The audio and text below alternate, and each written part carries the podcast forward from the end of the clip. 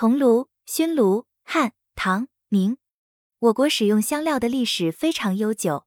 汉代和西域相通以后，中外经济文化交流，输入了国外的名贵香料，燃之香气弥漫，因而汉人有用燃香熏筑屋及衣亲的习俗。与香薰相伴而生的熏炉，自然也有漫长的历史。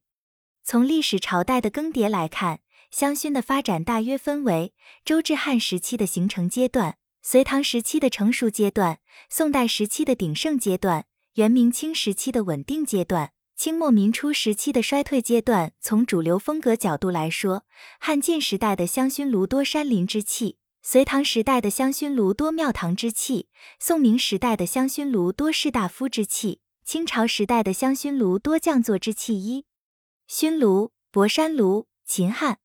熏炉烧香料用，又名香薰炉，体呈豆形，上有盖，盖高而尖，雕镂成山形，象征海上的博山，因此又通称为博山炉。博山炉盖上的山峦群峰，常是以飞禽走兽。穿插在云气之间，山间有孔。当香料在炉中燃烧时，烟气可从漏孔冒出。外形炉做成盘形，用以盛水，以助蒸香气。博山炉初为铜制素面，后随工艺技术的发展，外表施以鎏金或错金、错银二银熏炉、香囊。唐银熏炉、香囊是唐代兴起的一件设计精巧的珍贵银器炉，体呈圆球形。遍体镂空花纹，球身上下开合，即子母口，用卡轴接连。因为重心在球体的底部，利用装置的同心圆机环和火轴起着平衡的作用，可使焚香杯随之转动，也不翻倒。香料用以熏衣被影响，香囊不仅给古代人以生活上的享受，也给后世的我们带来了很多方便和启示，如在现代科学技术上广泛应用于航海、航空。宇宙飞船的罗盘和陀螺仪，正是应用了唐代香囊中的持平装置原理，在生活上如灯笼，其内部放蜡烛的平衡环与银香囊具有相同的结构原理，是对香囊的延伸。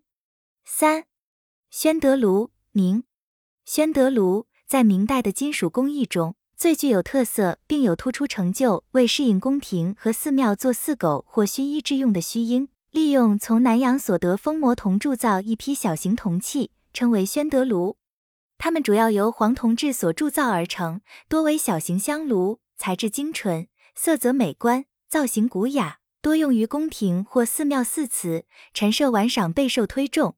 名人往往称之宣铜，后的古董家则多称之为宣德炉。基本形制采用鎏金、渗金、金屑等方法制成青绿、黄褐。古铜等多达六十多种颜色，鎏金色有局部上色，浑金则形成碎玉、雪片、雨点等各种斑点。